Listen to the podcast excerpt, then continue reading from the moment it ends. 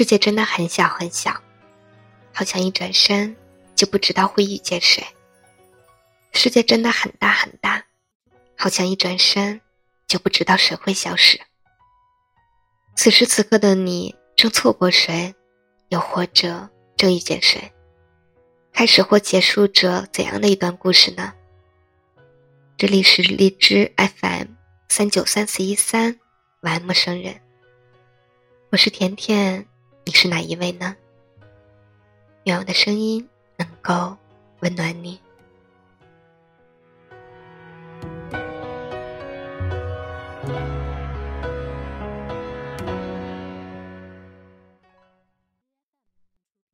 晚上从一个大商场里吃完饭出来，看到了两个垂头丧气的男孩。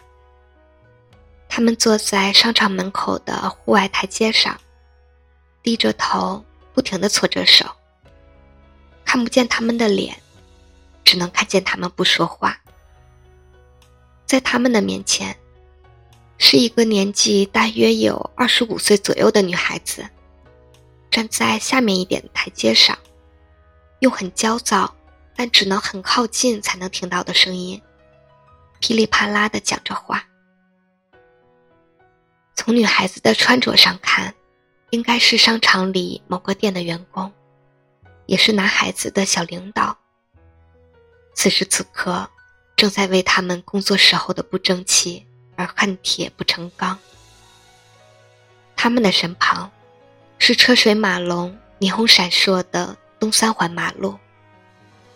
马路的那一边，林立着一座比一座高，一座比一座闪烁的高楼。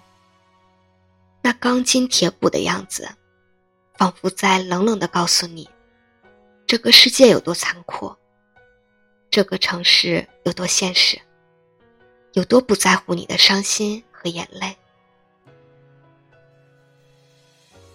我从这城市小小的一幕里擦肩而过，心里就是小小的颤抖。这个城市里有多少怀揣梦想的孩子呀？又有多少在失败和屈辱中挣扎和哭泣的孩子？我猜想，那个女孩子一定会说：“你们要如何如何的努力，才能有一天出人头地？现在这样是不行的。”我猜想，男孩子的心里一定有深深的不安与自责。那些在这个大城市里所有有过的，所有的憧憬和幻想，本来就不知从何下手。那时那刻，可能都不知道该如何走下去了。这个城市有太多灯红酒绿的奢华，也有许多可歌可泣的励志故事。可这一切，也不是一夜就能建成的。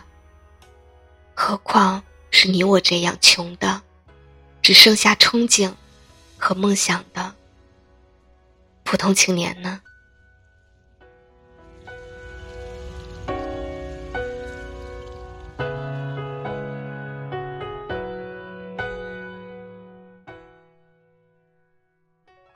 前几天收到一个小朋友的来信，那是他人生的第一天上班，给我发邮件的时候。他正在偷偷的躲在公司的一个小角落里吃饭。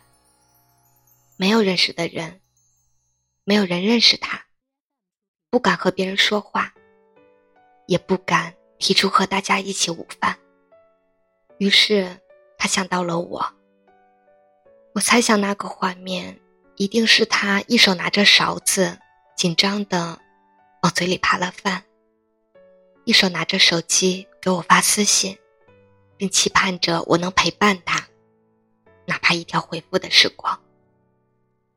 很遗憾，我没有给他发一个很长的回复，来温暖他孤单而有一些害怕的心灵。我突然觉得很心疼，心疼的时候，似乎什么也写不出来。我也突然想到了我第一天实习的那个晚上。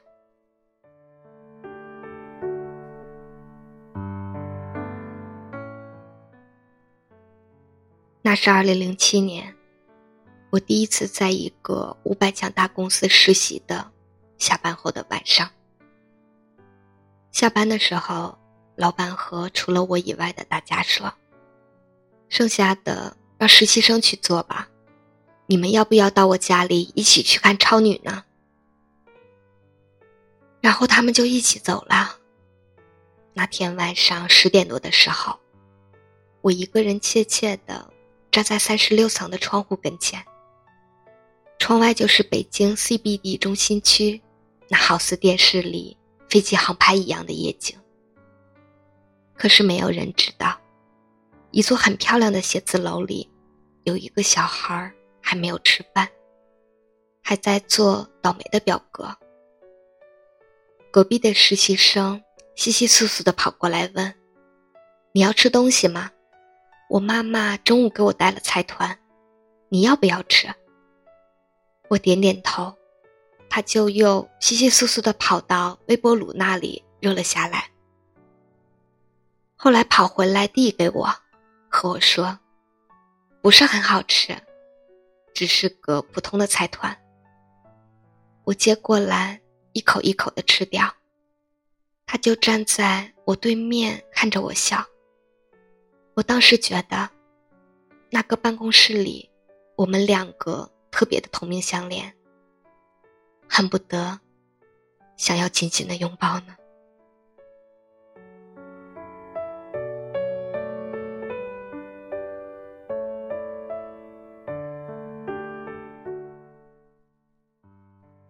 一晃五年过去了，我有了在这个城市里还算满足的生活。夜晚拉开窗帘，看对面楼里亮着的白灯光、黄灯光，总是会忍不住去想：那每一个窗格子里，是否也住着一个经常要为自己鼓劲，才有力量坚持下去的年轻人呢？他是否也如我过去的日子一样，白天谨小慎微的工作，晚上又用毫无安全感的婴儿睡姿睡觉。睡着的时候，不断的给自己加油，给自己鼓劲。睡着的时候，满脑子又都是工作表格呢。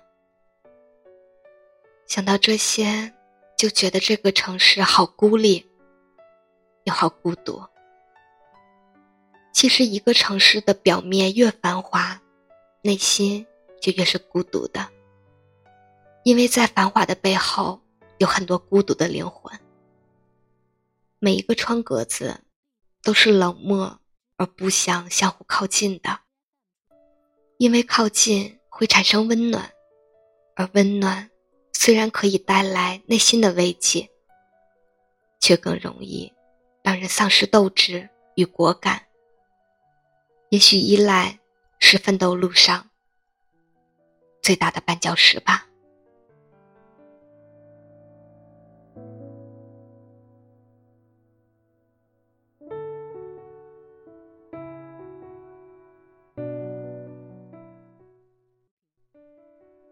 又是一个周日的晚上，我在一盏橘黄色的台灯下，写下这篇并不励志，也不积雪的文章。只是想追忆一下过去那些和很多小朋友现在一样的日子。这个城市有很多厉害的人，我们的世界里也有很多仰慕与崇拜的人。望着他们的优秀，经常无地自容到自卑的。不知从何开始努力的心，可以在夜晚的被子里大哭，可以在洗澡的时候，让眼泪随水流一起落在地上。我们都会对未来害怕的，我们都会对即将发生的改变感到恐慌，因为我们都知道即将失去什么，而不知道未来会得到什么。这个城市里的每一颗心，都不像水泥大楼一样那么坚强的。面对在这个城市里即将到来的每一个清晨，我们都一样。只是幸好，我们还有一个晚上，可以用来疗伤。我要的坚强，不是谁的肩膀。怀抱是个不能停留的地方。这世界有多拥挤，就有多匆忙。用所有的寂寞时光，给自己鼓掌。此刻，对面的楼又亮起了好多好多白色的、黄色的灯。每个城市里，此时此刻，孤单的灵魂与不安的心们，给自己小小的加油吧。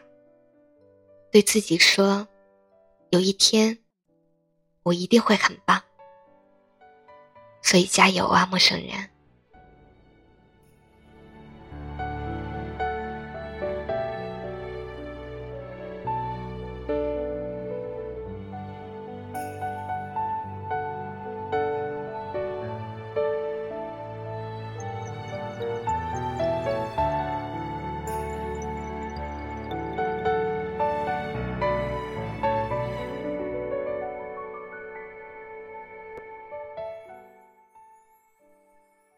我是甜甜，你是哪一位呢？祝你晚安，好梦？